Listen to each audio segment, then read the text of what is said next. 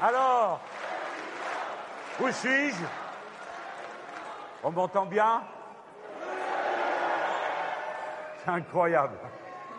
Alors, où suis-je? À Lyon? Et maintenant, à Paris.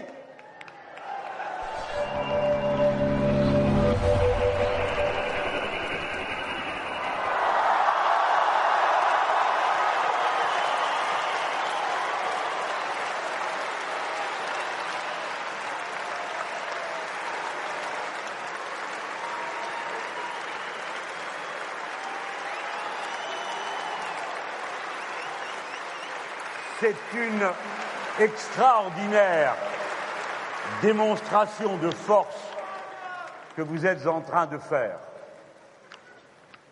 Et c'est la démonstration d'une force patiente. Elle ne vient pas de rien, d'une expérience humaine et politique accumulée que nous avons voulu rappeler au combat il y a tantôt un an forte de l'expérience accumulée de tant de combats et de tant de trahisons. Nous avons voulu construire une force, et nous sommes en train de le faire, qui apprend, qui sait pourquoi elle se bat, qui n'est pas vouée à un homme, mais à une cause, à une idée qui traverse les siècles Je passerai, mais les idées que je porte pour vous ne passeront jamais aussi longtemps qu'il y aura un souffle de liberté, c'est-à-dire aussi longtemps qu'il y aura un être humain pour regarder l'horizon. Cette force s'est construite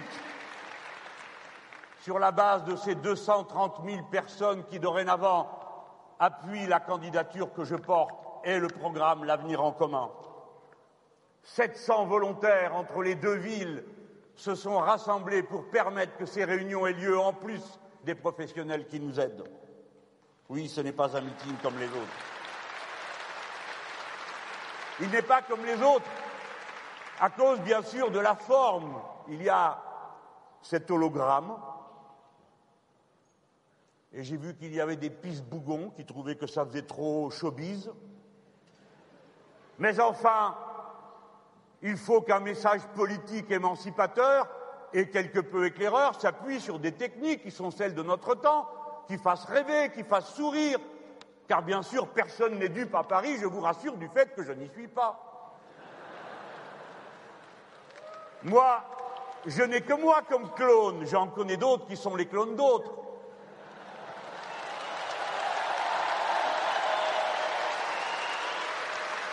C'est un meeting hors du commun parce qu'il y a un contexte, et le premier de ces contextes, il est local. Vous avez eu dans la même ville les trois familles qui se partagent et se disputent l'adhésion des Français. Cette adhésion que nous essayons de construire de mois en mois, de semaine en semaine, avec des arguments précis. Qui voit-on?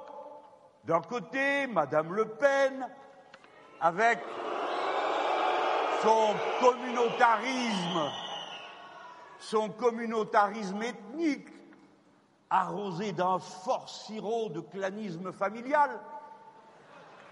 Et puis aussi, sinon, bah, vous connaissez ça, c'est l'extrême droite traditionnelle, traditionnellement mauvaise. Et puis, vous avez aussi, avec brio, M. Macron qui incarne le contenu Qu'est-ce qui va se passer si je vous passe toute la liste hein? Monsieur Fillon? Non. Il n'est pas à Lyon.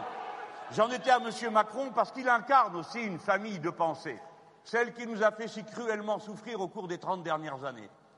C'est-à-dire le libéralisme, un monde où chacun pour soi, tout le monde est en compétition avec tout le monde, une indifférence sociale totale et de temps à autre quelques aimables pensées écologiques sans conséquence, car après tout, comme vous le savez, ce qui compte par-dessus tout pour ces gens-là, c'est la compétitivité, la flexibilité, les économies et produire avant de distribuer, comme si on n'avait pas passé nos vies à produire et sans voir beaucoup distribuer.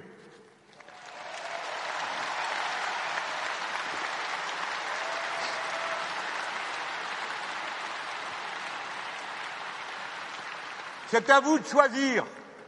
Vous allez choisir dans un moment crucial. Nous avons déjà perdu dix ans. Le XXIe siècle est commencé et nous continuons à fonctionner avec des mécanismes intellectuels et des élites politiques formées à un moule définitivement désuet et qu'il faut faire dégager de la plus rapide et la plus tranquille des manières, mais le plus tôt possible. Alors, ma foi, c'est bien commencé. C'est bien commencé, n'est-ce pas, euh, cette campagne présidentielle, dans le moment, ça ressemble un peu à Top Chef à cause des casseroles, mais c'est surtout une vague que j'ai nommée dégagiste en pensant à mes amis tunisiens. Le dégagisme, ça consiste à les faire dégager. Mais cette vague dégagiste, il s'agit de lui donner un contenu, il s'agit de mobiliser le peuple français parce que demain, s'il choisit de nous donner les possibilités de décider, alors il faudra assumer, et il faudra l'assumer non pas du dessus par l'action d'un homme et de la poignée de ceux qui l'entourent, mais par l'implication de millions de gens qui, sur leur lieu de travail et partout où ils sont, font vivre la révolution citoyenne dont nous avons besoin. Ne croyez pas un instant vous autres qui avez l'habitude de vous soumettre à la loi, vous autres qui êtes des vrais démocrates et qui acceptez dans une élection aussi de fois de perdre et de vous soumettre à la loi, eux n'acceptent jamais et les puissances de l'argent n'accepteront jamais. Et mon rempart est dans cette salle. C'est vous, c'est ceux qui sont dehors, c'est ceux qui sont à Paris. Pourquoi? Pourquoi? Pas parce qu'ils se rallieraient à mon panache blanc, mais parce que chacun saura ce qu'il a à faire, quelle place il doit occuper et qu'il aura compris le programme. C'est pourquoi il faut venir sur le fond, tout le temps sur le fond. Ce programme, nous avons mis huit mois à le mettre au point. Il y a eu des milliers de contributions, il y a eu des auditions, il y a eu enfin une convention qui l'a amendé. Il consiste en 357 propositions regroupées dans un livre que chacun peut lire, critiquer amendé encore à cette heure. Il se décline en 40 livrets différents suivant les thèmes, car tout ne peut pas être abordé dans un livre de cette nature. Pourquoi est-ce que je vous dis tout ça? Parce que notre rassemblement doit reposer sur de la conscience, de l'éducation, et non pas sur des enthousiasmes soudains, sur des champignons hallucinogènes qui poussent dans la jungle politique, des bulles médiatiques, c'est le prix de l'efficacité. Comment? 78 jours avant l'élection présidentielle, où vous allez vous engager compte tenu de ce qu'est la monarchie présidentielle, qui est déjà passée dans des mains hmm, hmm, mal assurées. Pendant dix ans, passant à côté de tout, ou presque. Rappelez-vous que le mandat de cinq ans qui arrive est celui où vont se poser des questions décisives pour l'avenir de notre pays, mais du monde à l'intérieur duquel il prend place. C'est pendant ces cinq ans-là que va venir le prochain traité européen. C'est pendant ces cinq ans-là que va venir le traité de libre commerce avec les États-Unis d'Amérique et le traité de libre commerce avec le Canada, à partir desquels il n'y a plus aucune politique économique indépendante possible. Dans ces conditions, il vous faut choisir avec soin et savoir si vous voulez continuer ou si vous voulez rompre. Et c'est cette rupture qu'incarne le programme L'avenir en commun. Je trouve incroyable que 78 jours avant qu'ait lieu cette élection, on en soit encore à courir après des gens qui rentrent par une porte, sortent par l'autre, à mesure qu'ils se font dégager et ne laissent derrière eux aucun outil pour qu'on puisse discuter. Où sont leurs programmes? Ça suffit! Donnez-les! Dites ce que vous comptez faire. Pas quelques phrases par-ci, par-là, émaillé de bonnes intentions. Expliquez-nous les articulations de tous ces programmes que nous entendons, qui ne sont pas des programmes, mais des mesures qui sont proposées et qui ne sont articulées avec aucune cohérence. Dites-moi comment on peut faire ceci, cela, donner ceci, cela, lancer tel ou tel plan, aussi longtemps que vous resterez dans les traités budgétaires européens, aucune politique progressiste n'est possible. Il faut sortir des traités. C'est la condition préalable du changement. Et bien sûr, il faut le faire dans des conditions qui soient conformes à la vocation de notre patrie, non pas tout seul dans un coin, se sauvant en catimini, mais en expliquant, en négociant, en entraînant. Mais si l'on n'entend pas la protestation du peuple français, dont on a ruiné l'industrie, appauvri le peuple comme il l'est aujourd'hui, alors où on change, où on part. Et il faut que tout le monde le sache pour que tout le monde comprenne bien qu'on ne peut faire autre chose que de changer.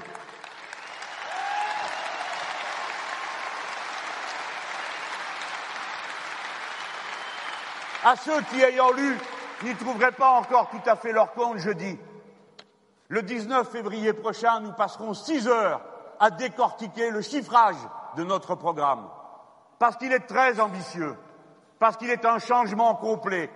Vous en connaissez les prémices. D'abord, changer le système de la monarchie présidentielle, j'y viendrai dans un instant.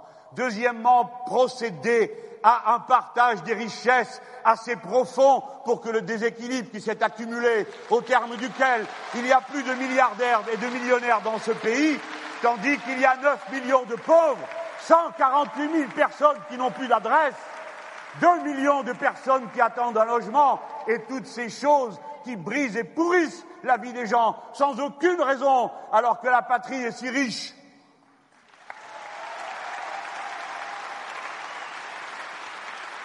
On ne pourra plus jamais produire comme avant, sauf si l'on est devenu totalement fou et que l'on se moque de l'avenir de la planète.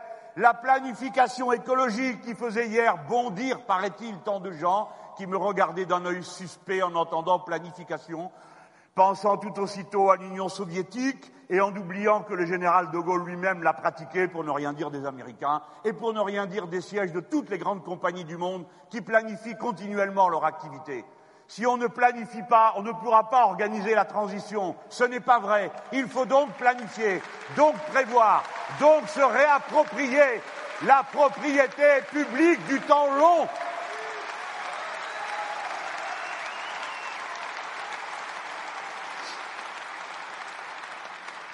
Enfin, et pour ne pas reprendre tout le programme, oui, nous militons pour la paix. Non, nous ne voulons pas de la guerre en Europe. Non, nous ne voulons pas faire la guerre avec la Russie et nous vous prions de nous laisser tranquilles quand nous le disons, de ne pas nous montrer du doigt comme des suppôts de M. Poutine qui ne dirige pas notre pays et avec qui nous n'avons rien à voir dans cette circonstance. Faut-il que je rappelle sans cesse que les Russes sont des partenaires pour nous, qu'ils ont concouru à notre libération et que le régime qu'ils ont les regarde eux, comme le régime que nous avons nous, nous regarde nous, mais qu'en toute hypothèse, il ne saurait être question d'accepter cette folie qu'ils ont trouvée pour se substituer au rêve moribond de l'Europe.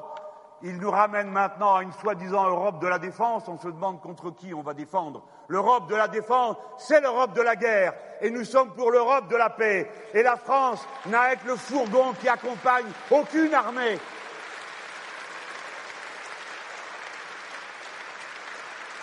Mais en convoquant ce meeting et en vous demandant d'y participer, j'avais à l'esprit que nous allions clore un cycle. C'est le 16e discours que je prononce depuis la rentrée de septembre. Et de discours en discours, on fait apparaître, après un travail d'équipe, tel ou tel point qui nous paraît important et de nature à faire réfléchir et donner en quelque sorte appétit d'en savoir encore davantage en lisant. C'est une campagne éducative, pas une campagne hallucinogène. Et à présent, je m'étais dit, avant de prendre cinq jours de repos, je vais proposer ce meeting pour parler en regardant très haut au-dessus de l'horizon. Je vous ai parlé à l'instant des grands traits du programme, mais je voudrais vous dire, ces défis que nous avons devant nous, vous les connaissez tous. Le défi de la paix, le défi du changement climatique, qui est commencé et génère d'ores et déjà 20 millions de réfugiés dans le monde sur les 60 millions qui sont actuellement en transhumance dans les conditions abominables que vous connaissez. Et puis, c'est le défi d'un partage des richesses absolument inouï, qui est non seulement scandaleux moralement pour nous autres qui sommes du camp de l'émancipation humaine, mais qui est une entrave à tout développement coordonné de la planète et des êtres humains qui y pullulent.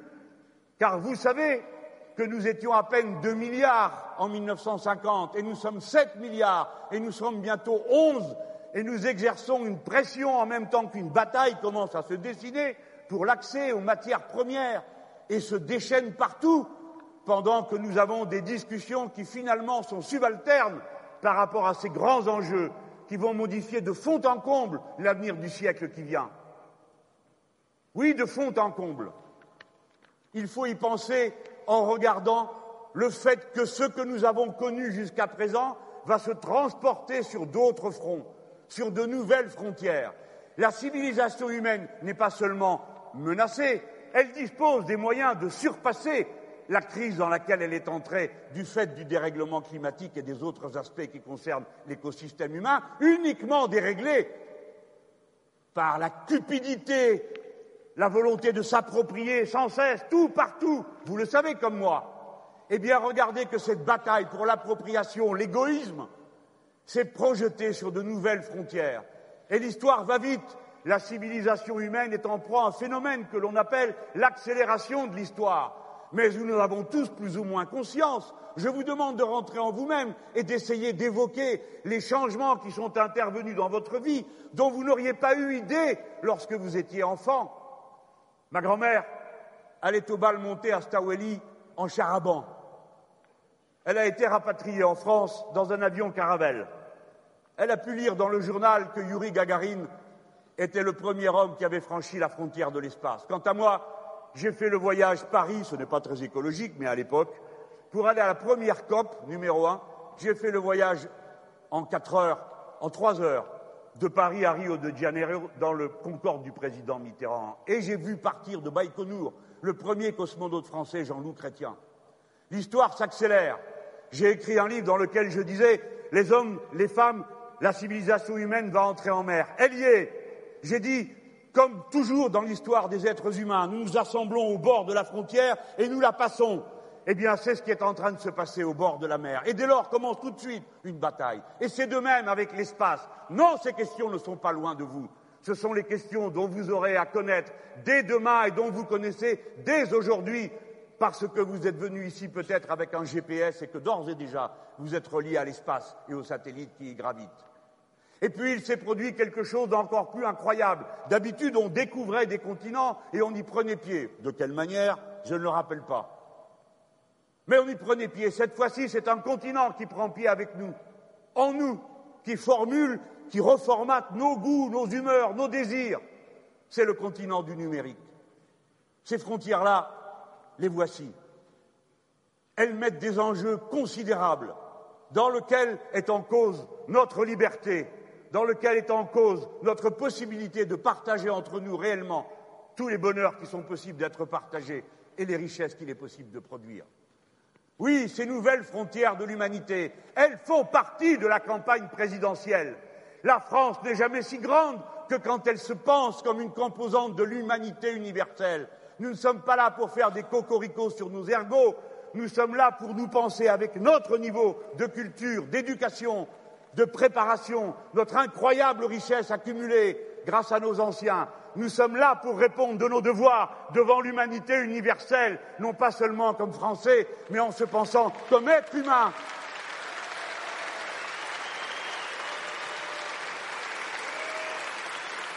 Oui, je vous parle de tout cela parce que c'est ce que nous allons faire si on nous confie le gouvernement du pays. Nous allons le faire avec enthousiasme en arrêtant de regarder la pointe de nos chaussures par tous ces gens qui, du matin au soir, passent leur temps à culpabiliser tout le monde, à dire que les travailleurs ne travaillent pas, que la France ne progresse pas, qu'elle est peuplée d'ignorants, que son école ne vaut rien, alors que ce meeting soit aussi un hymne d'amour pour l'histoire de France et pour qui nous sommes, la France, celle des déclarations des droits de l'homme, la France, la fille aînée de la sécurité sociale et de l'école laïque.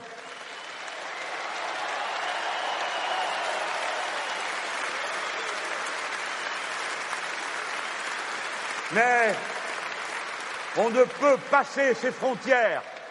Regardez-les. Les frontières d'habitude séparent. Celles-là aussi nous séparent. Mais elles peuvent nous unir. Comment le ferons-nous Rien n'est possible dans ce siècle sans le plus haut niveau possible d'éducation de chaque être humain. L'éducation, c'est le partage du savoir, seule richesse que plus on la partage et plus il y en a, parce que telle est faite l'humanité qu'elle procède par ce qu'on appelle la culture cumulative. C'est ce qui nous distingue de toutes les autres espèces d'animaux, y compris les animaux sociaux. Nous partageons le savoir et nous sommes capables de le transmettre d'une génération à l'autre, d'autant plus facilement que nous avons vaincu les barrières du temps, lorsqu'autrefois le savoir était seulement dans la tête des sages et qu'un jour, M. Gutenberg nous y a aidés, la frontière du temps a été vaincue par l'écrit. Eh bien, pensons-y.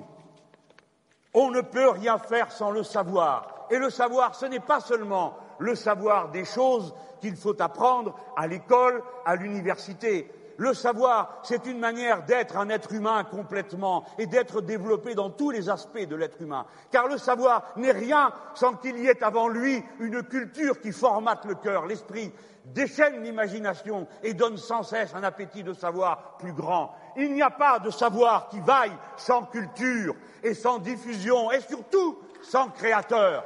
Marche devant nous dans le cortège de l'histoire humaine marchent devant nous les poètes, les musiciens, et avec eux les ouvriers les ouvrières hautement spécialisés, tous ceux qui font tourner la maison du matin au soir. Alors, Madame Le Pen, qui a bien pu vous donner une idée pareille Et comment avez-vous fait pour la croire et la penser utile De dire on n'enseignera pas les enfants des étrangers qui sont présents sur notre sol?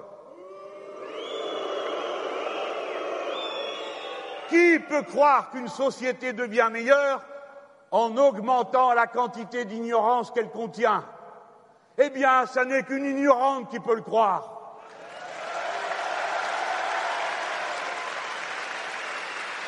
Et je vois bien et j'en vois une preuve dans une autre idée qu'elle a eue qui me paraît aussi farcesque. Elle a dit il faut qu'à l'école, on passe 50% du temps à apprendre le français. 50% du temps, et le reste du temps, en quoi? Est-ce que Madame Le Pen ne sait pas qu'une langue s'apprend en la pratiquant et qu'à l'école, on fait 100% du temps à apprendre du français dans les mathématiques, dans l'histoire, dans la géographie? Vous voulez confier votre pays à de tels gens? Allons, allons. Non seulement nous allons prendre tous les enfants qu'il nous est donné de connaître dans nos écoles pour qu'ils soient nombreux à savoir lire, écrire, compter, aimer, faire des poèmes, jouer de la musique, parce que nous serons tous meilleurs après ça. Mais en plus, nous allons refaire la carte scolaire pour être bien certains qu'on ne fait pas des ghettos de riches et des ghettos de pauvres avec l'école républicaine. Nous allons garantir la gratuité de l'école dans tous ses compartiments et aspects, et nous ne permettrons pas que sous couleur de changement des rythmes scolaires, on invente une nouvelle dîme à faire peser sur les gens pour qu'on s'occupe de leurs enfants à l'heure où ils devraient être à l'école.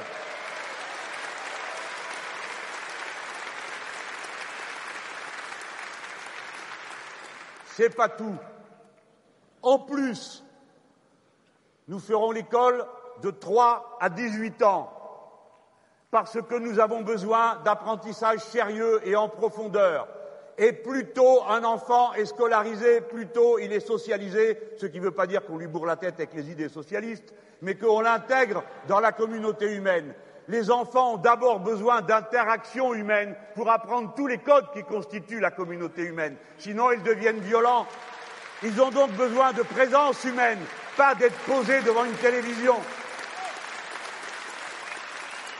Et comme je prends ces questions très au sérieux, je vous le dis, parce que je les ai connues de près, il faut que quand on étudie, on ait le temps et les moyens de le faire et qu'on ne soit pas obligé de faire quelque chose d'autre en même temps.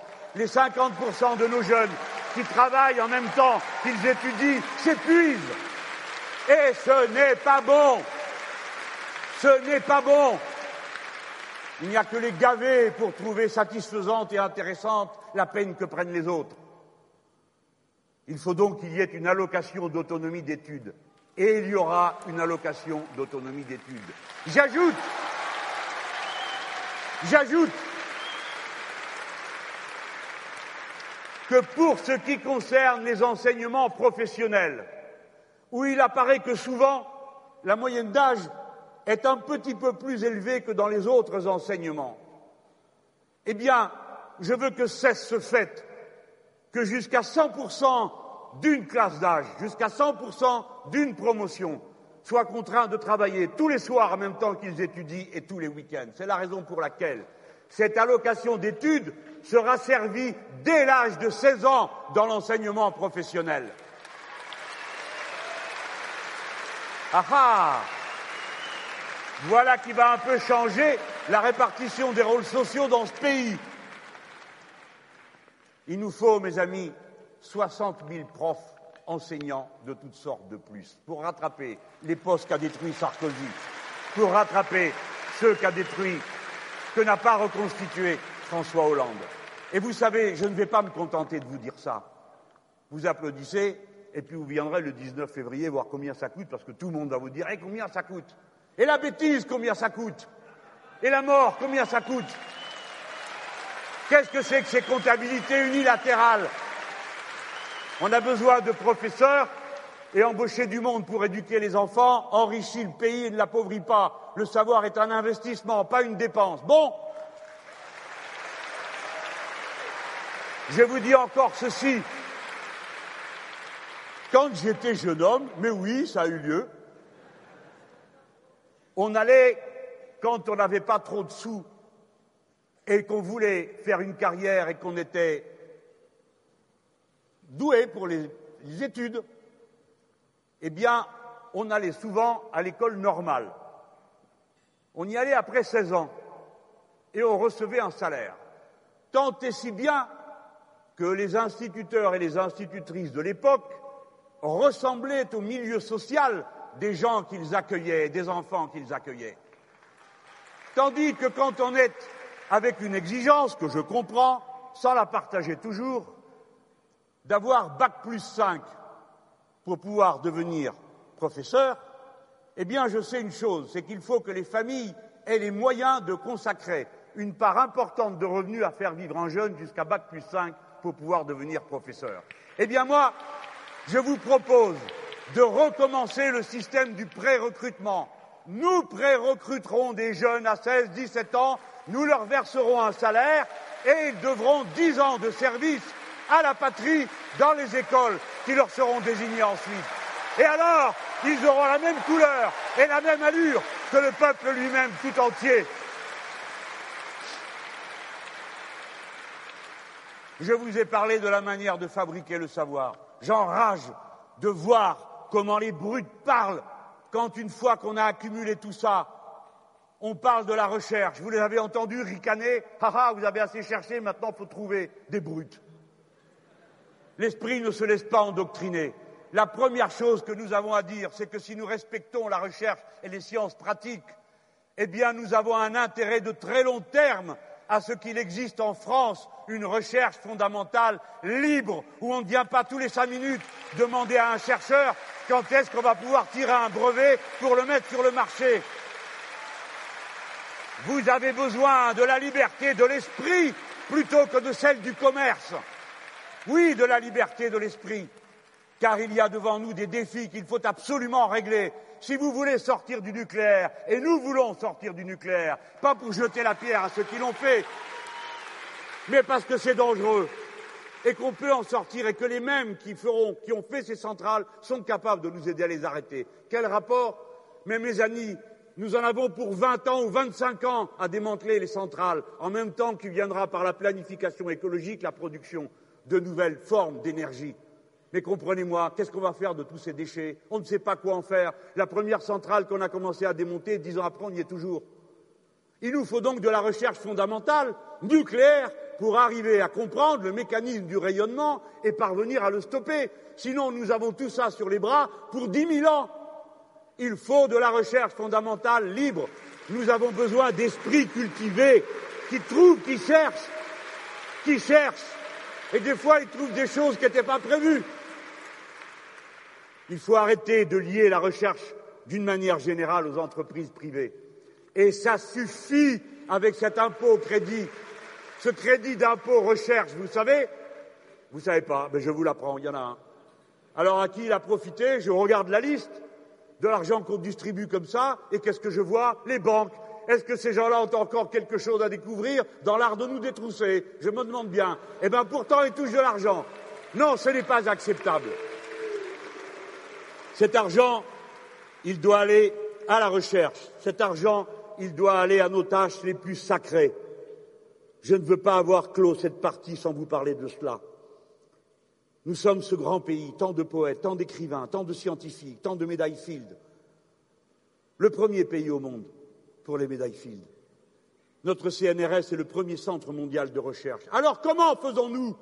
D'où tirons-nous cette indifférence qui fait que nous laissons dans notre pays deux millions et demi de personnes qui sont dans l'illettrisme? Nous aurons une campagne comme cela a été fait dans les pays du tiers-monde s'il le faut, et avec leur aide parce qu'ils savent le faire mieux que nous, pour sortir de l'illettrisme tous les illettrés d'ici la fin du quinquennat qui vient. Être illettré, ce n'est pas être bête, ce n'est pas être ignorant, ce n'est pas ne pas savoir, c'est juste ne pas savoir manier suffisamment de fluidité la lecture et l'écriture. Il y a donc des trésors d'imagination, d'intelligence considérables qui sont soustraits à la collectivité humaine de ce seul fait.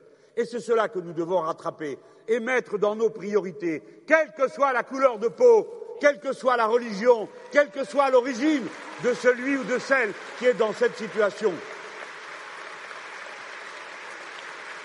Tout à l'heure, je vous ai dit, haha, ah ah, ils m'ont enlevé le, chronomètre, alors ça peut durer des heures. Hein. Tout à l'heure, je vous ai dit le savoir n'est rien sans la culture. Oui, il y a d'autres gens qui vous parlent de culture. Moi, je m'amuse parce que dans l'ambiance de poisson rouge qui prévaut dans le milieu médiatico-politique, personne ne se souvient jamais de rien et ne compare rien avec rien. Mais pour ce qui est de s'extasier, se réjouir, il y a une très grande disponibilité. Alors j'ai donc entendu M. Macron parler de culture. Je ne vous cache pas que quand les technocrates et les banquiers s'y intéressent, j'ai toujours un petit mouvement du sourcil. Qu'est-ce qu'ils vont bien pouvoir trouver pour empoisonner la vie des gens et leur faire les poches? Eh bien, il a proposé quelque chose qui me paraît remarquable pour un libéral qui ne croit pas à la puissance de l'État comme nous. Il a proposé qu'à votre 18e anniversaire, ce n'est pas des magots, hein, vous recevrez un cadeau d'anniversaire de l'État, un chèque de 500 euros pour faire de la consommation culturelle. Je ne sais pas combien ils se sont mis pour trouver ça. Et attendez, il leur manque juste une maille du raisonnement. À mon tour de ricaner. Quand eux nous disent il faut produire avant de distribuer, comme si on n'avait jamais rien produit dans ce pays et qu'on se préparait à le faire, sous l'injonction de ces messieurs les importants.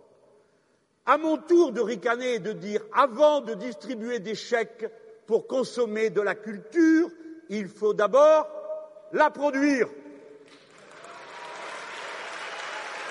Et la culture, c'est pas comme les boulons, c'est pas comme les dindons. Non, pas les dindons, ça rimait, c'est pour ça. La culture, c'est une petite fleur fragile, ça pousse dans les esprits, faut pas brutaliser les gens, sinon ça vient pas. Et pour qu'il y ait quelque chose qui vienne, il faut d'abord qu'on en ait mis beaucoup. Il faut avoir d'abord beaucoup entendu de musique, d'abord avoir vu des pièces de théâtre, d'abord avoir lu des livres, d'abord avoir regardé des statues, etc., etc., etc., etc. Avant la diffusion, qui est très importante, il y a la création. Et maintenant, je vais révéler à ces gens une autre chose qui a une très grande importance. La création ne tombe pas du ciel. Il faut que des gens créent. Et pour cela, il faut qu'ils puissent vivre dignement. Et par conséquent, la première tâche d'une politique culturelle, ça consiste à faire en sorte que les créateurs puissent vivre dignement. Il faut arrêter de menacer les créateurs qui sont dans le statut d'intermittent du spectacle en les menaçant sans arrêt de leur retirer leur statut. Au contraire, il faut s'en inspirer pour imaginer ce que pourrait être le statut de créateur indépendant dans d'autres branches de la création artistique, l'écriture, la bande dessinée, que sais-je encore. Et voilà pourquoi, comme tout ça coûte des sous, comme vous le savez, et qu'il faut toujours répondre à la question combien ça coûte, il y en a qui ne se la posent pas. Hein. Parce que l'autre, 500 euros par tête de pipe pour un cadeau d'anniversaire par l'État, ça n'a pas l'air de le troubler. Vous me direz, si à l'autre bout, il n'y a que les majors, des grandes compagnies qui produisent des CD et le reste, parfois, ça reste en circuit fermé entre eux. Mais comme nous, on s'en fait une autre idée, évidemment, on voit la chose différemment. J'ai d'ailleurs vu une autre trouvaille qu'il a fait, je l'ai trouvé extraordinaire dans ses obsessions, cet homme. Il dit, il faut lire. Ah ben très bien. Alors donc, euh, il faut ouvrir les bibliothèques le samedi et le dimanche. Le samedi mais c'est déjà le cas. Donc c'est juste pour aller faire bosser les gens le dimanche. Parce qu'à la bibliothèque, il y a des bibliothécaires dedans. Et s'il n'y a pas de bibliothécaire, il n'y a pas de bibliothèque. Il n'y avait pas pensé. Quand ça les prend, ça les lâche pas. Celui-là, il a pourri la vie de milliers de gens avec sa participation à la loi El Khomri. Il a pourri la vie de milliers de gens avec tout ce qu'il a pu inventer sur l'ubérisation. Et eh bien maintenant, il rajoute une catégorie qui, j'en suis sûr, va militer avec nous, les bibliothécaires.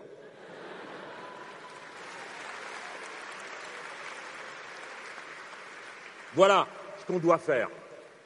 Le gouvernement de Hollande est le seul gouvernement des dix dernières années qui ait baissé le budget de la culture. Il faut arrêter de tergiverser, papoter, euh, tout ça, c'est fini. Il faut prendre un cap. Il faut revenir à l'idée qu'il faut 1% de la richesse du pays consacrée à la culture, pour la développer, pour la répandre, pour l'inculquer. Je propose qu'on crée peut-être 5 ou 6 000 classes à projets artistiques et culturels, ce qui permettra de faire travailler les intervenants culturels extérieurs et élever le niveau culturel de nos jeunes. Écoutez les gens. L'autre jour, je suis allé à Angoulême. Je suis allé au festival de la bande dessinée. Je suis amateur de bande dessinée, je suppose que je ne suis pas le seul ici. Hein. Et on a parlé, parlé, parlé. Et on me dit 30% des dessinateurs qui essayent de vivre de leur métier vivent en dessous du seuil de pauvreté. Il ne faut pas croire que faire de la bande dessinée, c'est de faire des petits Mickey dans un coin. Hein. C'est un travail très long. Et apparemment, vous en êtes content, car vous en êtes euh, souvent acquéreur. Il faut donc que ce travail puisse avoir lieu. Vous le savez comme moi. Ceux qui produisent au départ de la bande dessinée, ensuite font flamboyer vos imaginations. Souvent, vous allez lire le livre après. Et puis surtout, ils fournissent la matière première qui va ensuite être exploitée, je veux dire traitée, travaillée par ceux qui font des jeux vidéo dont je vais parler dans un instant et qui sont un continent entièrement nouveau de l'éducation et de la vie telle qu'on peut la concevoir pour le siècle qui vient. Bref, ces gens-là sont indispensables. Alors je disais, mais comment va-t-on faire? Eux ont eu une idée et je l'ai adoptée. Je l'ai proposée à mes amis de la commission culturelle qui ont écrit le petit livret culture, auquel je vous renvoie pour en savoir plus que ce que déjà je suis en train de vous dire. Et voici cette idée. Pour financer ces coopératives de créateurs indépendants, ou bien telle ou telle forme d'association que ces créateurs trouveraient nécessaire de faire. car il faut leur faire confiance aussi pour trouver des idées dans ce domaine. Un créateur est souvent une personne assez indépendante, pas toujours, et qui a plutôt l'habitude de travailler seul, mais pas tous. Par conséquent, il faut respecter ça. Ce n'est pas à nous d'arriver avec nos chaussures cloutées en disant on va faire comme ci, on va faire comme ça, toi tu fais comme ça. Non. Il faut que ça bourgeonne de soi-même. Mais la réserve et la source, la voici. Je vous la propose ce soir, cet après-midi, pour la première fois. Vous savez que quand une œuvre est arrivée à un certain nombre d'années de diffusion, elle tombe dans le domaine public, c'est-à-dire qu'il n'y a plus de droits qui sont perçus dessus au profit des héritiers, car souvent l'auteur n'est plus là. Premier problème.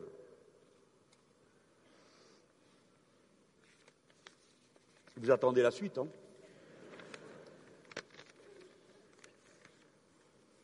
Au bout d'un certain temps, elle tombe dans le domaine public.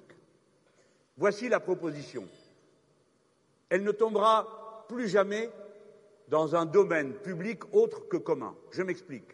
Sur ces œuvres sur lesquelles on ne perçoit plus de droits tels qu'ils sont aujourd'hui conçus, liés aux droits de la propriété intellectuelle.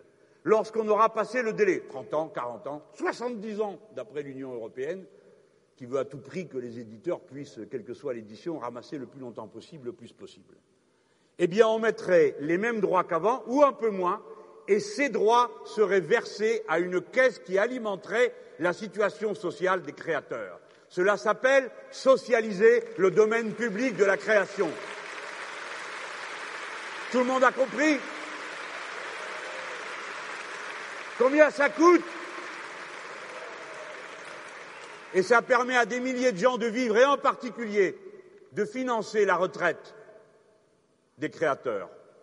C'est très important parce que pourquoi cette sécurité à laquelle chacun d'entre nous aspire, qui m'a conduit avec les amis à prévoir cette idée d'une sécurité sociale intégrale qui prendrait en charge 100% des remboursements de santé, qui prévoit qu'à 60 ans, au bout de 40 annuités, on puisse tous partir en retraite. Pourquoi l'élite humaine qui réjouit nos cœurs et alimente nos esprits, elle, serait condamnée à la misère dès lors qu'elle ne serait plus en état de pourvoir à ses besoins par ses créations? On peut aller plus loin si on veut. Vous savez qui est-ce qui a trouvé cette idée? Il y a un droit d'auteur. Non, c'est pas Karl Marx. Victor Hugo, mes amis, le grand Victor Hugo. Alors on lui disait, mais monsieur Hugo, qu'est-ce que vous êtes en train de faire?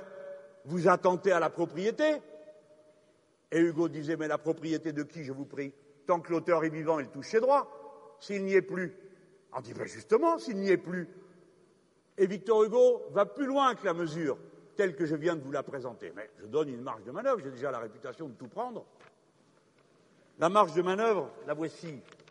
C'est de prendre les droits sur les œuvres dès lors que l'auteur n'y est plus. Car quelle est la légitimité à hériter d'une œuvre? Allez, on peut imaginer que ce soit au conjoint survivant. Mais quelle est la légitimité à hériter d'une œuvre? D'après Victor Hugo, il n'y en a pas. Et voici ce qu'il dit. L'héritier du sang est l'héritier du sang. Il parlait des écrivains. L'écrivain en tant qu'écrivain n'a qu'un héritier. C'est l'héritier de l'esprit. C'est l'esprit humain. C'est le domaine public. Voilà la vérité absolue.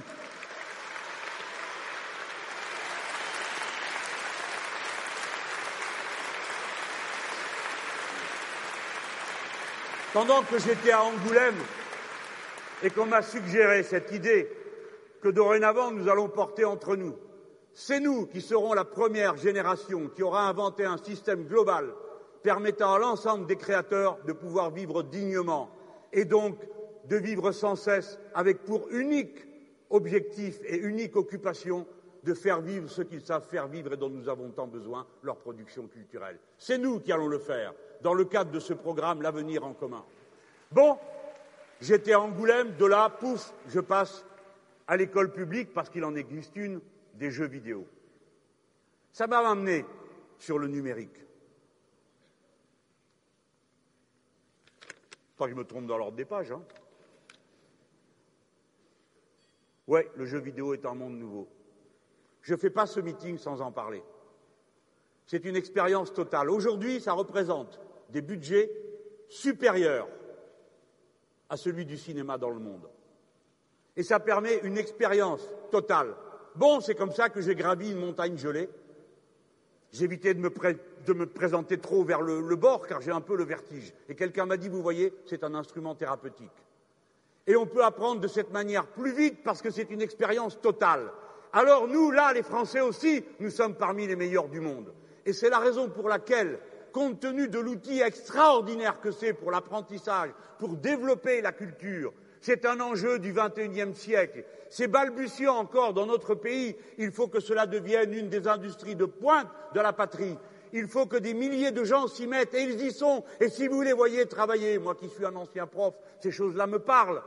Je voyais travailler une jeune licenciée en anglais qui travaillait avec un jeune ingénieur en numérique et ces gens-là faisaient quelque chose qui est très rare. Ils travaillaient ensemble de manière décloisonnée, l'un sachant ce que fait l'autre, alors qu'il s'agit de pure et simple matière intellectuelle, comme sur un chantier du bâtiment. Celui qui est le plombier sait, sans être lui-même plâtrier, ce que fait le plâtrier et le peintre, et adapte sa propre tâche et présente ses propres demandes. C'est cette collaboration extraordinaire qui m'a enthousiasmé et fait apparaître quel sel de l'esprit seront ces jeux lorsqu'ils seront distribués, parce qu'ils sont des jeux et ne ricanez pas parce que l'humanité tout entière a commencé par vos propres enfants et nous tels que nous avons été. Nous avons commencé à apprendre les rôles sociaux et les rites sociaux par le jeu et les animaux en font autant. Dès lors qu'on a trouvé une technique aussi merveilleuse, alors il faut la donner.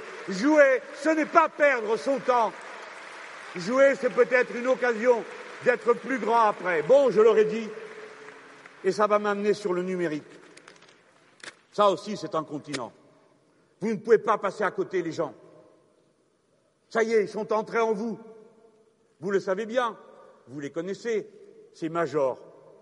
Google, Apple, Facebook, Amazon, Microsoft, hmm? GAFAM. Ce sont des entreprises immorales qui passent leur temps à se soustraire au fisc. Eh bien, nous ne le permettrons plus.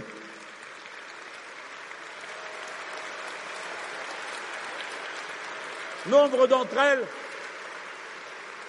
sont des entreprises antisociales parce que ce sont par les plateformes que l'on détricote le droit du travail et qu'on ubérise toute la société, ce qui, paraît-il, est un idéal pour les jeunes gens pétaradants du type de notre jeune banquier.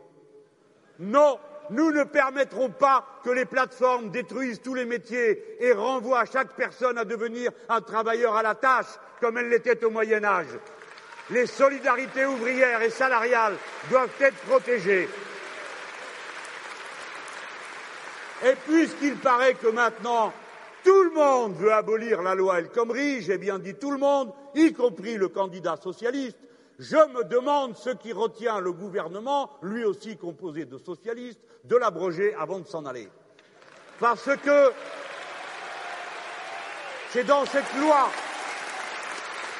c'est dans cette loi qu'un amendement présenté par des députés PS a permis que les plateformes ne soient pas obligées de requalifier en contrat à durée indéterminée les gens qu'elles font travailler, alors que dans de nombreux cas, la coalition des ubérisés passait le premier moment d'hallucination d'après laquelle on peut dire Ah, c'est bien, j'ai plus de patron. Et comme l'a dit un ami, bah oui, t'as plus de patron, il est dans ta poche, c'est ton téléphone.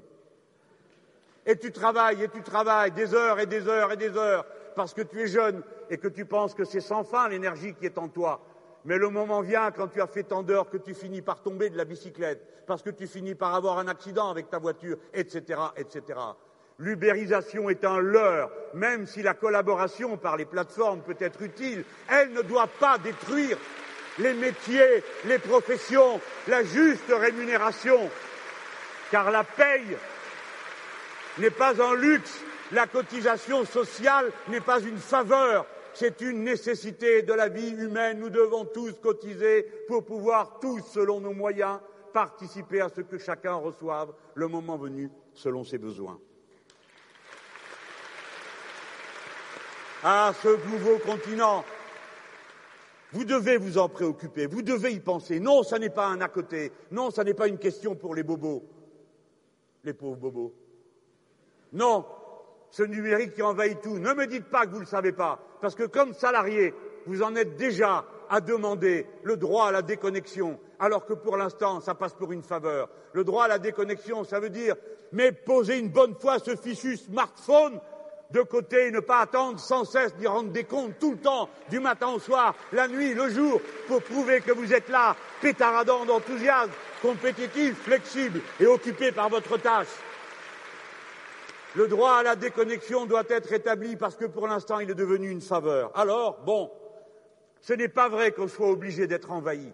Oui, c'est une invasion sur nos goûts, sur nos mœurs, sur nos liens, sur nos listes d'amis. Oui, c'est une invasion. Il faut y mettre de l'ordre. Il faut rétablir la liberté, c'est-à-dire la nôtre, et d'abord le droit de posséder les bases de données personnelles, d'en être totalement propriétaire, de ne pas accepter que les grandes compagnies les vendent à d'autres sans nous demander notre avis. Il faut que nos jeunes à l'école apprennent le vocabulaire de la technique du numérique, comme on a appris la grammaire hier, parce que c'est la langue de demain. Il faut qu'ils apprennent les techniques qui permettent le numérique de fonctionner. Mais surtout, par-dessus tout, les gens, il faut absolument tout le temps qu'ils apprennent à avoir le recul critique par rapport à ce qu'ils voient, qu'ils ne se laissent pas halluciner, embobiner, entortiller. Nous avons une autre idée, nous, elle porte un nom, ça s'appelle le numérique en commun. Protection des données privées, neutralité du net. Vous ne le savez peut-être pas, mais demain, c'est ça qui se trame. Certains disent comme je paye, on accédera plus vite à moi, et les autres, vous attendrez, vous prendrez la file. La neutralité du net consiste à interdire cette pratique. Et nous, nous devons l'interdire si nous voulons qu'il y ait une véritable égalité d'accès et de production et de diffusion de tous ceux qui ont à diffuser et à produire. Ces questions vont occuper tout le siècle. Ce sont les questions déterminantes pour vos métiers, vos vies, votre manière de regarder vos voisins, vos amis. Tout ça est dans la machine. Tout ça est parti dans le grand tourbillon.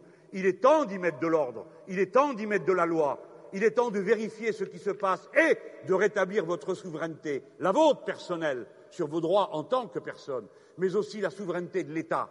Si nous emportons cette élection, j'annonce à Microsoft qu'ils peuvent passer par-dessus bord tous leurs programmes de travail commun avec l'éducation nationale, car nous ne laisserons pas Microsoft bourrer la tête de nos gosses.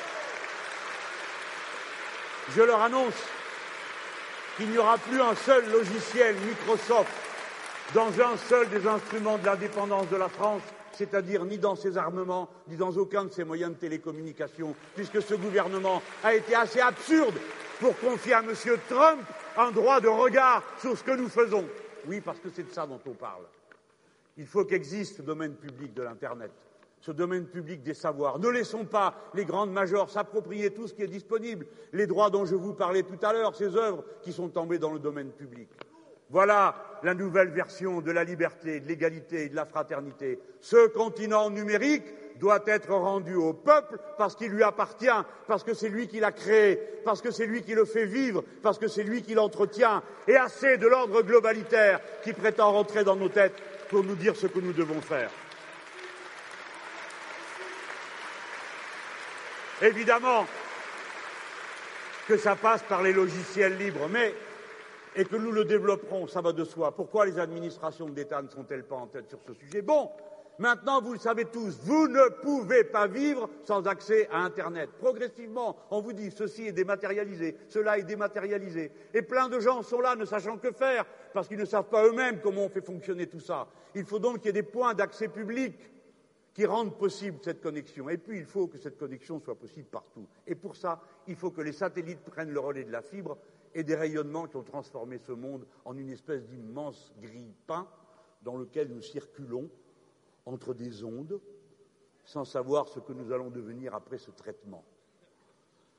Ces satellites m'amènent au domaine de l'espace. Pourquoi? Vous ne le savez même pas. Est-ce que vous le savez que vous êtes le deuxième peuple au monde pour ce qui est de la contribution individuelle par vos impôts à l'économie de l'espace. C'est vous, les Français. Vous savez, les bons à rien, qui n'ont jamais d'idées, qui sont jamais assez flexibles, etc., etc. C'est vous. Nous sommes donc une puissance intellectuelle d'abord, et puis aussi une puissance matérielle. La moitié des emplois liés à l'espace qui existent en Europe sont en France. Par conséquent, cela nous crée des devoirs, des responsabilités et d'immenses espérances, parce que nous sommes en état de faire tout ce qui est nécessaire de faire pour le XXIe siècle. Ah, à condition qu'on nous le laisse. Parce que c'est le peuple qui a financé les fusées au départ, quand tout le monde disait que ce n'était pas possible d'en faire. De la même manière que c'est lui qui a financé les machines à tisser des câbles sous la mer pour passer les signaux dont je vous parlais tout à l'heure pour le numérique. Et qui c'est qui a vendu Alcatel-Lucent? Hmm? Qui avait l'unique compagnie dont on disposait pour poser ces câbles sous-marins Monsieur Macron, qui vient maintenant nous expliquer ce qu'on doit faire. Tous ces gens ont tout gaspillé.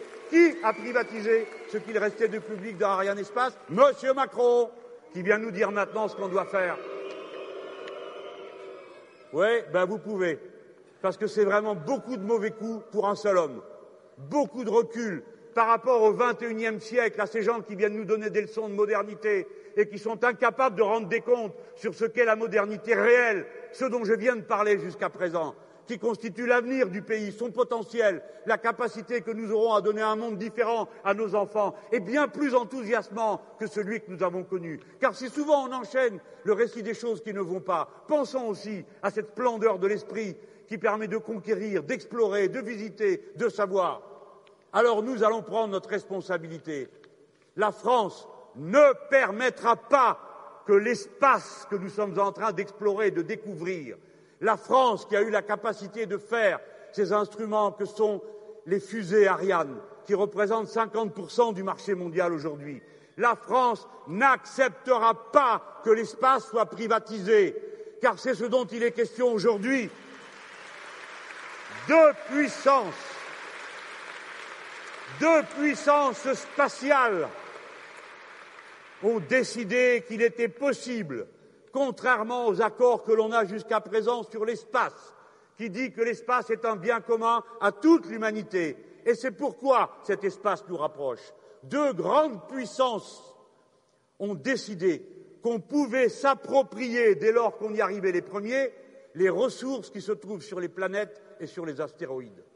Quelles sont ces deux grandes puissances spatiales? Les États-Unis d'Amérique, qui ont décidé, vous savez comment ils font, quand ils décident pour eux-mêmes, tous les autres ont prié de se mettre au pas. Et de toute façon, que vous soyez d'accord ou pas, dès qu'ils arriveront quelque part et qu'ils auront pris quelque chose, ils considéreront que c'est à eux. Posez-vous des questions de savoir pourquoi ils ont été fichus leur fichu drapeau sur la Lune la dernière fois qu'ils y sont allés. Ils n'y sont pas retournés depuis. Mais il y a une autre grande puissance spatiale qui a décidé de émanciper toutes les compagnies qui irait dans l'espace et trouverait quelque chose à exploiter. Cette grande puissance spatiale, c'est le duché du Luxembourg. Et elle a décidé d'exonérer d'impôts et de faciliter la vie fiscale aux compagnies qui feraient ça. Vous avez eu le bon goût de sourire. Oui, mais franchement, ça commence à faire beaucoup. Beaucoup. D'avoir pour président de la Commission européenne un homme qui a organisé le trucage fiscal pendant des années dans tout le continent européen a vécu sur le dos de tous les autres, et maintenant je découvre, oui, vous pouvez, je découvre qu'il veut aussi faire ça. Bon, nous avons une responsabilité, je l'ai dit. Si nous voulons continuer à occuper les orbites basses autour de la Terre, il faut que la France prenne l'initiative d'être en tête pour proposer une campagne de dépollution des orbites basses. Est-ce que vous avez vu Gravity? Bah, répondez. Ah, bah, quand même. Oui, c'est pas vrai. Bon. Dans Gravity, on voit ça. Il y a un satellite qui tourne, c'est un satellite habité. Tiens, on devrait faire des vols habités, nous, les Européens. Pourquoi on n'en fait pas? Et tout est détruit parce qu'il y a des boulons et des pièces qui flottent dans l'air. Je vous ai dit, je vous ai dit sur l'espace que c'est un sujet dont on doit s'occuper. Et si nous, pourquoi on doit s'en occuper? Parce que ça entraîne le reste, vous comprenez? Quand vous avez un secteur qui accumule de l'intelligence, qui accumule du savoir-faire, qui nécessite qu'on aille plus loin dans ce que nous savons déjà faire. Nous sommes parmi les premiers pays au monde, je ne veux pas dire le premier, peut-être le deuxième, qui produit le plus d'ingénieurs pour cent mille habitants. Je veux qu'on ait confiance en nous-mêmes et qu'on sache qu'on peut faire tout ça et que ce siècle nouveau qui arrive, on peut y participer, non pas en traînant la patte, non pas en se laissant dresser à coups de fouet par des meneurs de, chiens comme ceux que nous avons devant nous, mais avec enthousiasme et allégresse. Avec enthousiasme et allégresse. Oui. Regardez, nous sommes une grande puissance. Combien de fois je vous ai parlé? Combien de fois je vous ai parlé de la mer? Nous sommes le deuxième territoire maritime du monde. Est-ce que ça n'est pas extraordinaire? La mer immense, 70% du total de la Terre. Nous avons tous les moyens de l'explorer, tous les moyens techniques, tous les moyens scientifiques, tous les équipages. De la mer, j'attends dans l'économie de la mer en y injectant une part des 100 milliards d'investissements que nous allons mettre dans la production, dans l'investissement, car nous allons mettre 100 milliards. Les autres disent qu'ils veulent les enlever. Ils ne se rendent pas compte. Le pauvre corps de la France, déjà si flasque, on est à l'os, eux, ils veulent encore enlever 100 milliards. Nous, nous allons rajouter 100 milliards d'investissements pour rattraper tous ces retards. Et une partie ira dans cette économie de la mer pour produire des algues dont on peut tout faire. À commencer par ça, là. Vous ne le savez pas, c'est de l'algue. Et combien d'autres choses? Prendre l'énergie de la mer. Vous voulez sortir du nucléaire?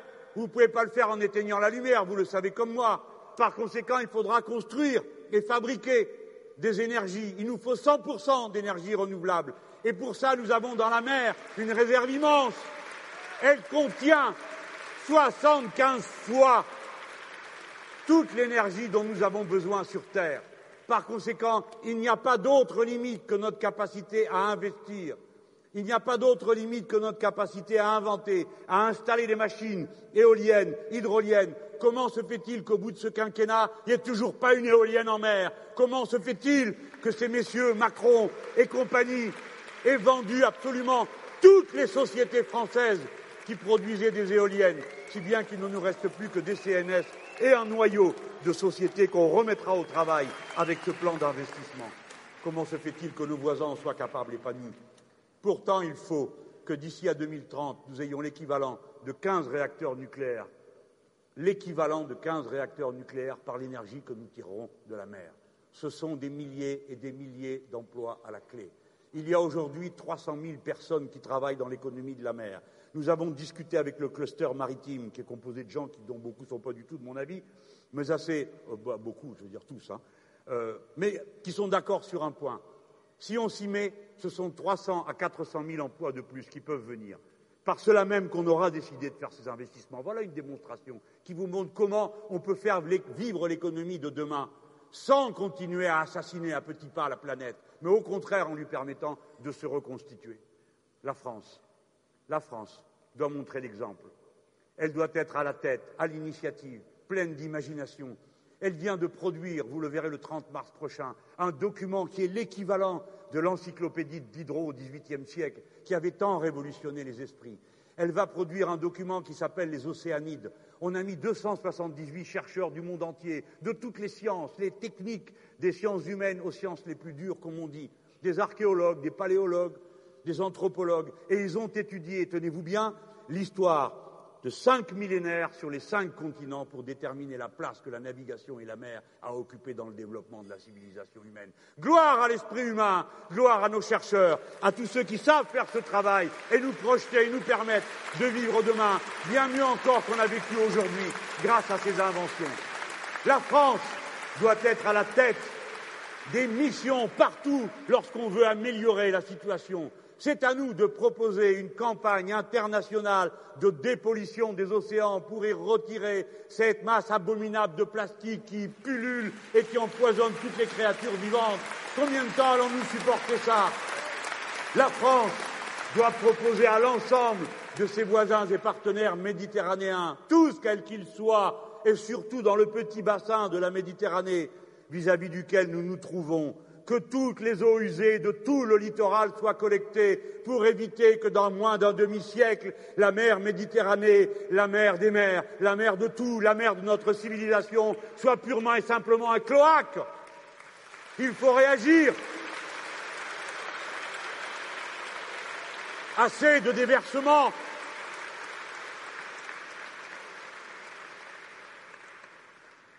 Sur ce thème, je ne peux finir sans vous dire qu'une fois de plus, vous autres, vous avez une bataille à mener, avec moi bien sûr. C'est contre la privatisation.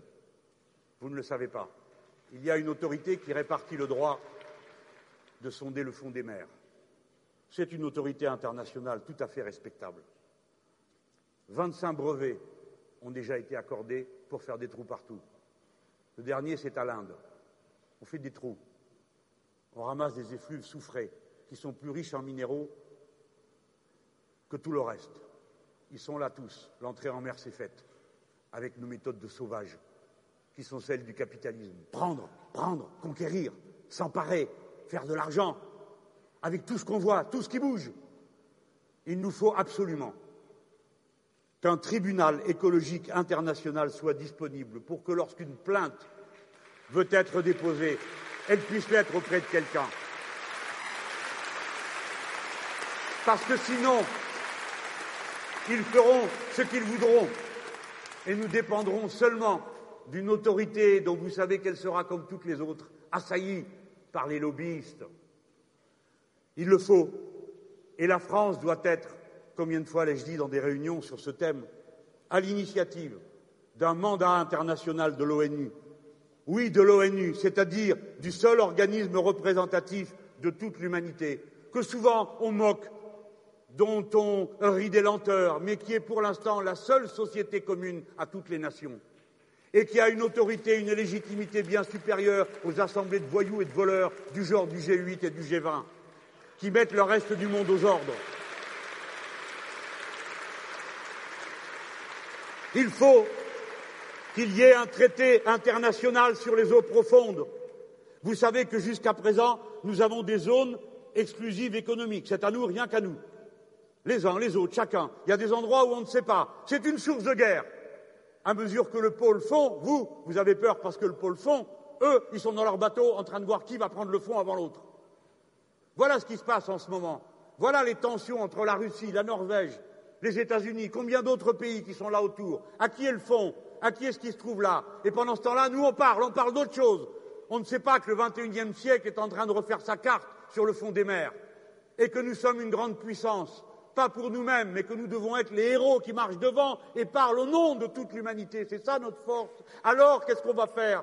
Il faut qu'on ait un traité international sur les eaux profondes. Ça s'appelle en droit reste nous aujourd'hui. Ça appartient à personne si bien que le premier qui passe, qui prend, c'est à lui.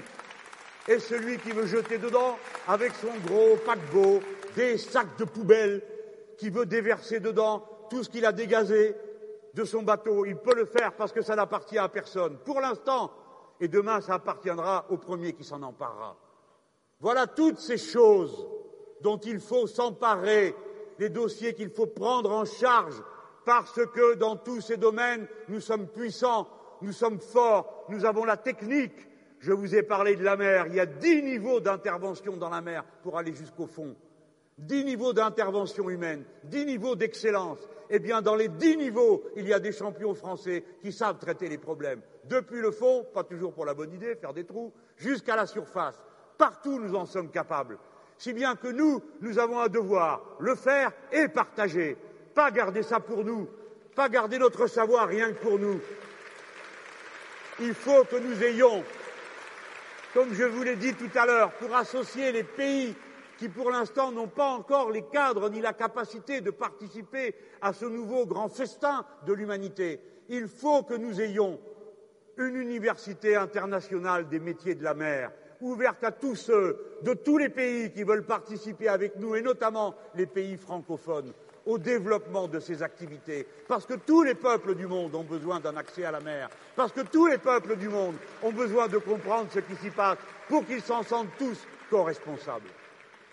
Voilà. Quand on a commencé l'idée de ce meeting, on a dit oh, les gens, l'espace, le numérique, la mer, la culture, la recherche c'est pas sûr que ça les intéresse. Je n'en crois pas un mot. Je crois que ça vous a intéressé.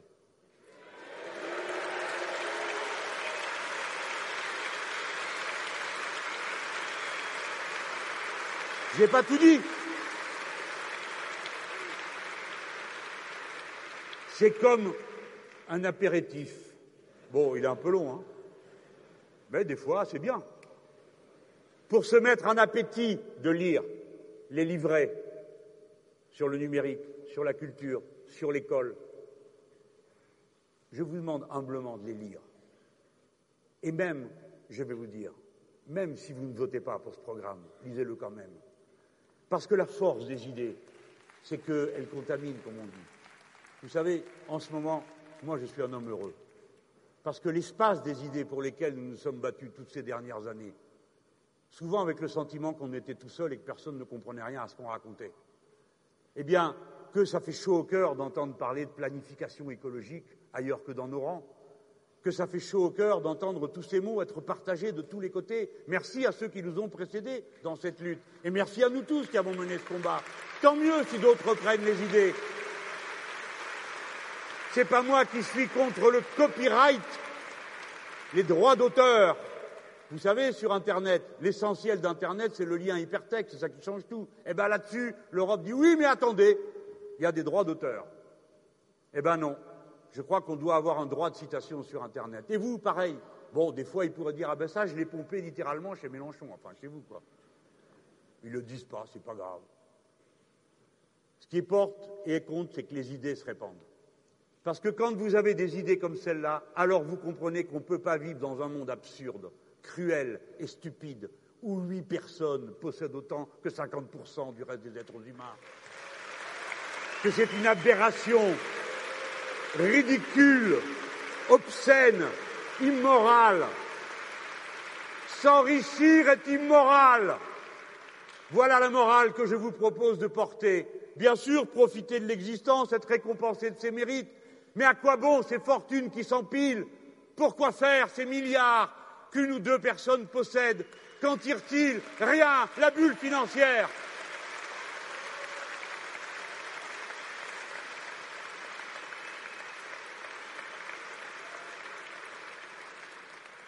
Alors hier, j'étais à un petit village qui s'appelle Champagné en Haute-Saône.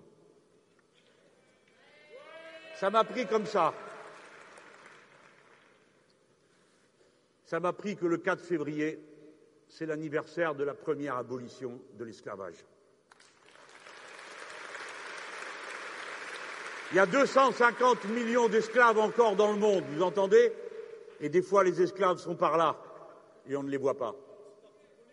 Je disais, bien sûr, le crime de l'esclavage ne doit pas être réduit en étant comparé à d'autres situations de servitude. Il a une spécificité criminelle particulière, d'abord par sa durée, trois siècles.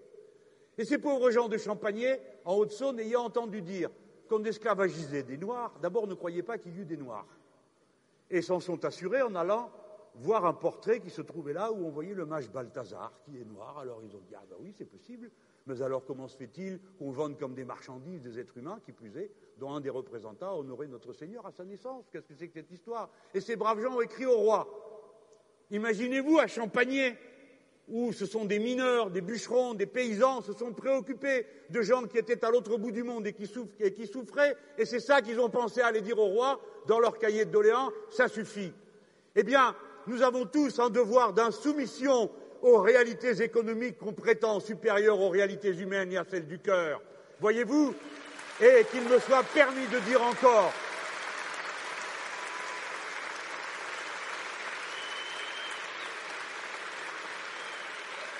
Comme l'avait dit Victor Schulcher à la deuxième abolition de l'esclavage, on lui avait dit, il a dit, ah, si on ne peut faire vivre les colonies qu'avec de l'esclavage, alors il faut renoncer aux colonies. Et Robespierre avant lui avait dit périssent les colonies plutôt qu'un principe. Eh bien, en vous, il faut porter cette flamme de l'insoumission qui vous lie à tous les autres êtres humains dont vous êtes comptables, chacun individuellement.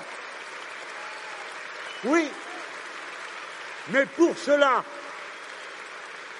il faut d'abord que vous ne renonciez pas à votre principale prérogative, votre droit au pouvoir. Vous êtes des citoyens. La déclaration des droits de l'homme s'appelle déclaration des droits de l'homme, mais il ne serait rien sans la phrase qui suit déclaration des droits de l'homme et du citoyen. Et du citoyen. Vous exercez le pouvoir. Vous devez l'exercer de nouveau. Il faut que vous fassiez mieux que de dégager il faut que vous fassiez mieux que de voter pour le moindre mal, car le moindre mal, c'est toujours le mal. Il faut que pour une fois, à notre appel, vous preniez votre bulletin de vote comme un bulletin d'adhésion à une idée, que vous ne vous aventuriez pas à l'égarer, qu'on ne vous refasse plus jamais, ne vous laissez pas faire le coup du discours du Bourget, suivi du cours du discours sur je vais réviser les traités. Regardez de près, étudiez, convainquez autour de vous, ne vous laissez pas saouler par les belles paroles, regardez ce qui va faire de nous une grande force. Voilà pourquoi nous devons voter pour abolir la monarchie présidentielle. Voilà pourquoi le cœur et le point numéro un du programme, c'est le passage à la sixième République.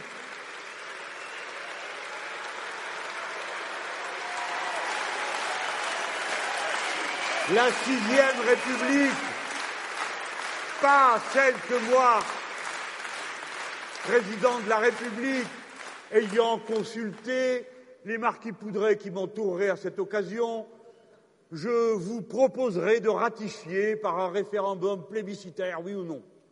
Non, une vraie assemblée qui reconstitue le peuple français parce qu'en envoyant ses députés, femmes et hommes, qui auront une caractéristique commune, c'est de n'avoir jamais été élus auparavant dans aucune assemblée. Ces députés, femmes et hommes, qu'ils aient été élus ou qu'ils aient été tirés au sort, ensemble, en définissant les droits que les Français se reconnaissent les uns aux autres, reconstitueront la communauté légale et notre consentement à cette communauté. Parce que ce que nous voyons aujourd'hui, c'est que nous n'y consentons plus. La loi nous paraît sans cesse un abus, et souvent elle l'est. Comment peut-on avoir pu voter la loi El Khomri alors que ni les Français, ni les gens dans la rue, ni les députés, ni personne n'en voulait Avec 6,49,3, à bas, à bas la monarchie présidentielle. Mais ne vous laissez pas attraper par tous les joueurs de pipeau qui circulent en ce moment. Il faut que ce soit une sixième république décidée par une assemblée constituante et qu'ensuite le peuple français ratifie par référendum et non pas une trouvaille en petit comité octroyée au peuple. Et dans cette constitution, vous ferez rentrer les droits sacrés qui sont dorénavant ceux de la liberté individuelle, mais surtout, vous devez veiller à conserver votre pouvoir en permanence, parce que dans cette Constitution, je proposerai qu'on y introduise le référendum révocatoire, qui donne la possibilité au peuple de révoquer un élu à partir du moment où il a recueilli le nombre suffisant de gens qui le demandent. On m'a dit Ah, mais votre histoire, ça sera le bazar. Parce que c'est quoi aujourd'hui, s'il vous plaît, à part le bazar? C'est parce qu'il ne se voit pas que c'est pas le bazar? Bien sûr que c'est le bazar. C'est ce qu'il y a de plus odieux. C'est d'être obligé de respecter des lois dont on sait qu'elles sont iniques et odieuses parce que personne ne les a jamais votées, parce qu'elles sont le fait du prince et de la cour du CAC 40 qui l'entoure du matin au soir avec ses lobbyistes et ses succursales, ses pantins et ses griots. Je veux qu'on entende bien mon message. Chaque fois qu'on nous tend la main, au lieu de nous insulter, nous sommes toujours heureux. Chaque fois qu'on nous tend la main pour nous proposer de faire tel ou tel bout de route ensemble, jamais aucun d'entre nous n'a jamais dit non.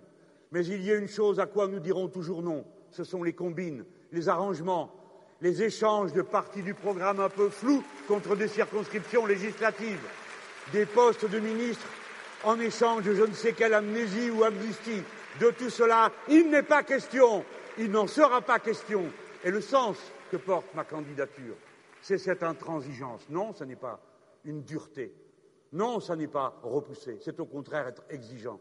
Et je ne peux rien faire d'autre parce que vous êtes comme ça et que je suis votre représentant. Je suis le représentant des têtes dures, des insoumis, de ceux à qui on ne la fait pas une deuxième, une troisième, une quatrième fois.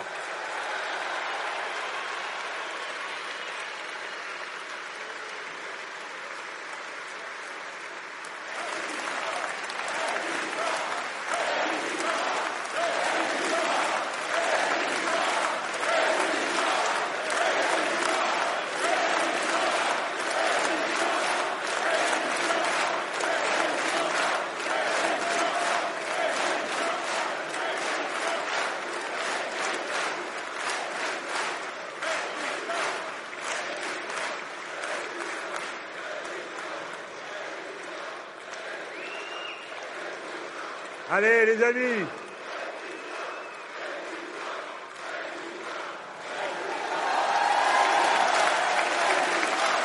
Et à Paris aussi un peu là.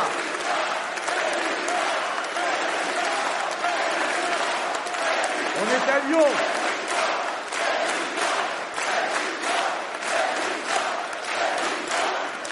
Capitale ouvrière autrefois. Pendant que vous criez résistance, on va voir si vous résistez autant que moi.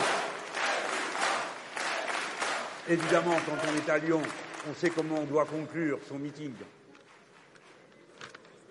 On pourrait chanter. Pour gouverner, il faut avoir manteaux et rubans sans sautoir. Pour gouverner, il faut avoir manteaux et rubans en sautoir.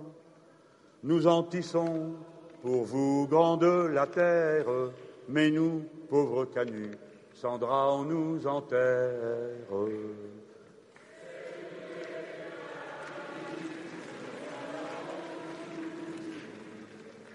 Mais notre règne arrivera quand votre règne finira. Mais notre règne arrivera quand votre règne finira.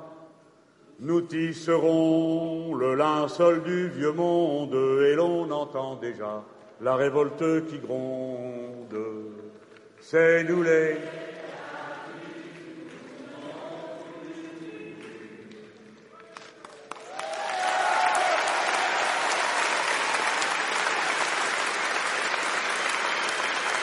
à Paris. C'est parti.